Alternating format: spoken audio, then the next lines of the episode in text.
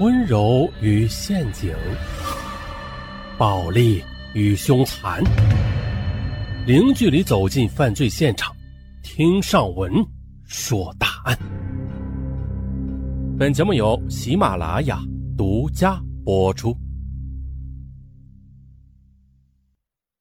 本起案件号称是湖南一号案，那是在二零一五年的十二月二十五日。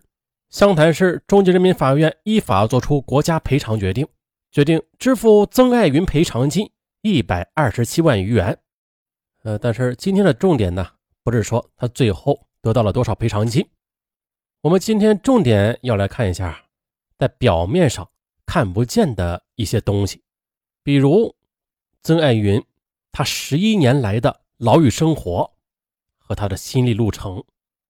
接下来，先简单的介绍一下十几年前发生的一起案件。二零零三年，湘潭大学的机械学院研究生曾爱云卷入了一起因为同门同学啊嫉妒引起的血案，被误判为杀人凶手，判死刑，入狱十一年，先后四次被判死刑。啊，不过万幸的是啊，最终是在公安部派专家于二零一四年。彻查此案，确认曾爱云无作案时间。二零一五年七月二十一日，法院最终宣判曾爱云无罪释放。可是令曾爱云没有想到的是，他深陷牢狱十一年，终于重获自由的时候，他却发现了这生活早已经是变成了另外一种模样。曾经二十五岁意气风发的少年，如今已经是三十八岁了。他步入了另外一种煎熬之中。正如咱们刚才所说，二零一五年十二月二十五日的湘潭市中级人民法院依法作出国家赔偿决定，支付曾爱云赔偿金一百二十七万余元。啊，当记者知道这一消息之后呢，在第一时间联系上了曾爱云，和他面对面的进行了五个小时的长谈。他也是袒露心声，讲述了这十一年来的牢狱生活和心路历程。我的老家在湖南省邵东县野鸡坪镇新建村，这是一个偏僻贫困的地方。五岁时，父亲就因病去世了，是母亲把我四兄妹拉扯大。母亲两岁的时候，因为骨髓炎导致左腿残疾，生活十分艰难。啊，也多亏舅舅们的接济。为了大哥的前途，二哥和姐姐小学辍学外出打工。二哥后来在一次施工中不幸坠楼身亡。不过呢，让母亲欣慰的是，大哥后来考上了西南政法大学博士研究生，毕业之后呢留校任教了。我也于1997年考进湘西大学机械工程学院，本科毕业之后呢，进入衡阳铁路机械厂工作，不久升为副主任。工作期间，我每月都要利用休息日回家两三次。把节省下来的钱交给母亲，那时候母亲开心的跟我说：“我虽然命苦一点但是你们三兄妹都很孝顺，这就是我的福分。”二零零三年九月的，我考进了母校湘西大学机械工程学院，攻读硕士学位。原本以为这是一场新生活的开始，却未曾想一场九死一生的噩梦却突然降临了。十月八日。我与同级女硕士李霞相识，几天之后呢，又在一次聚会中相见，还相互的留了联系电话。此后，我与李霞的接触也就慢慢的多了起来。李霞娇小玲珑，长得很秀气，又加上她天资聪慧，性格活泼，我们呢还有共同语言。我性格外向，爱好活动，篮球打得很好，为人呢也是比较豁达。在大学时候呢，就当了班干部。很受老师的喜欢，不久便被推荐为研究生学生会数理分会的主席。在李霞的心目中啊，我这个帅哥就是她最心仪的对象了。多次有意无意的，他会主动的来找我谈学习的事情，又帮我洗衣服。偷桃报李吧，我也很关心这个小师妹，我会帮她解决学习上的一些难题。天气凉了，也不忘提醒她添加衣服。再后来一天晚上的，李霞发短信跟我说，她很喜欢我，想和我确定恋爱关系。当时辗转想了一晚。第二天的，我找到了严三的王猛，征求意见。王猛当时提醒我说，李霞和严三的周玉恒恋爱四年了，如果我卷进去的话，难免会有些横刀夺爱的嫌疑。再后来的，周玉恒在学校论坛上发帖，说我在工作期间生活作风不好，他并且还添油加醋的将这一消息告知了李霞。我觉得周玉恒在造谣诽谤，便打电话质问他。可是周玉恒说，上午李霞和他分手了，他不能失去李霞。周玉恒当时是研究生数理分会的党支部书记，我呢，我既是数理分会的学生会主席，又是一名预备党员，于是便跟他有一些接触，知道他平时有些大男子主义，便说自己跟李霞只是同学关系。我对他说呀：“既然你这么爱他，你们就好好在一起吧。”我还约好当天晚上八时，带着李霞到图书馆门口与他见面的。可是未曾想到的，一场笼罩我和周玉恒的阴谋正在实施当中。当晚八时的，我和李霞如约的赶到，却发现周玉恒他被同学陈华章搀扶着站在图书馆门口，脸色苍白，当时站都站不稳。李霞问：“这是怎么回事？”周玉恒有气无力地说：“头好晕。”我以为这是周玉恒失恋的表现，说了几句安慰的话之后的，便拉着李霞的手放在他手上，示意他们和好。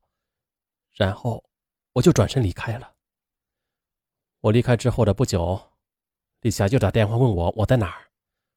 我说。在工科楼对面的池塘边上抽烟呢。李霞赶到之后，他就跟我说，周玉恒在陈华章的搀扶之下往研究生宿舍方向走去了。他说，他想跟陈华章一起护送周玉恒回宿舍的，但不曾想的，搀着周玉恒的陈华章他却不同意。随后，李霞便拨通了周玉恒室友曲月波的电话。曲月波说，周玉恒晕倒了，答应照顾他。然后二十一时五十分的，我送李霞到他们宿舍楼前的荷塘边我们就一起聊天再后来的二十一时五十八分的，我接到原同事朱彪的电话，我们各自谈了工作与学习上的近况。再后来，我又接到了女研究生李倩妹打来的电话，我们就又相互的交流了一些学习上面的情况。此时的李霞也是先后的接到妹妹和父亲的电话，随后我便送李霞回宿舍。宿舍区的大门锁上了，我只好爬铁门，然后接李霞进去。此时的我就收到周玉恒发来的一条短信，短信里称：“我退出，祝你们幸福。”李霞呢，她也收到了周玉恒发来的同样的短信。回到自己的宿舍时，发现大门已经锁了。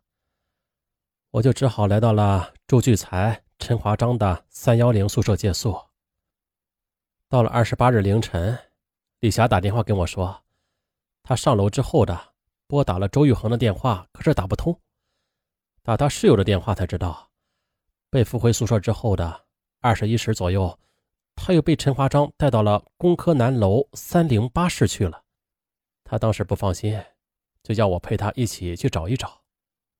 可是，我们刚走到工科南楼下呢，我就被校保卫处的工作人员给拦住了。他们问我，半夜三更的跑到工科楼来干什么？我说找一个人。他们又问，是否穿着运动鞋、浅蓝色的外衣、牛仔裤？人死了，是二十三时四十分的。一位加班的老师因为厕所里没有灯，遇在草地里小姐被发现的。天哪！我简直不敢相信这一切。看到周的尸体时，我吓得蹲在地上，双手抱头，痛苦不堪。可是，可是没想到的，我这个举动却引起了警察们的怀疑。于是，我和李霞。便被带到了校保卫处，分别的做了问询笔录。从二十八日二十至二十时，民警两次审讯过我，我都说二十七日当晚的始终和李霞在一起的。第二次审讯的时候，民警又问我为什么看到周的尸体之后有那么异常的表现呢？我说的，当时我以为周玉恒他是因为失恋做出了傻事呢。别人肯定会以为我抢了他的女朋友。当时我非常担心以后抬不起头来，所以，我才会有那些表现。可是，当时我并不知道，那个陈华章，他在第一次接受公安机关审讯的时候，他就指认我，说是我杀害了周玉恒，并且呢，还荒谬的讲述了我作案的详细过程。好，本期先说这么多，嗯，咱们下期接着说。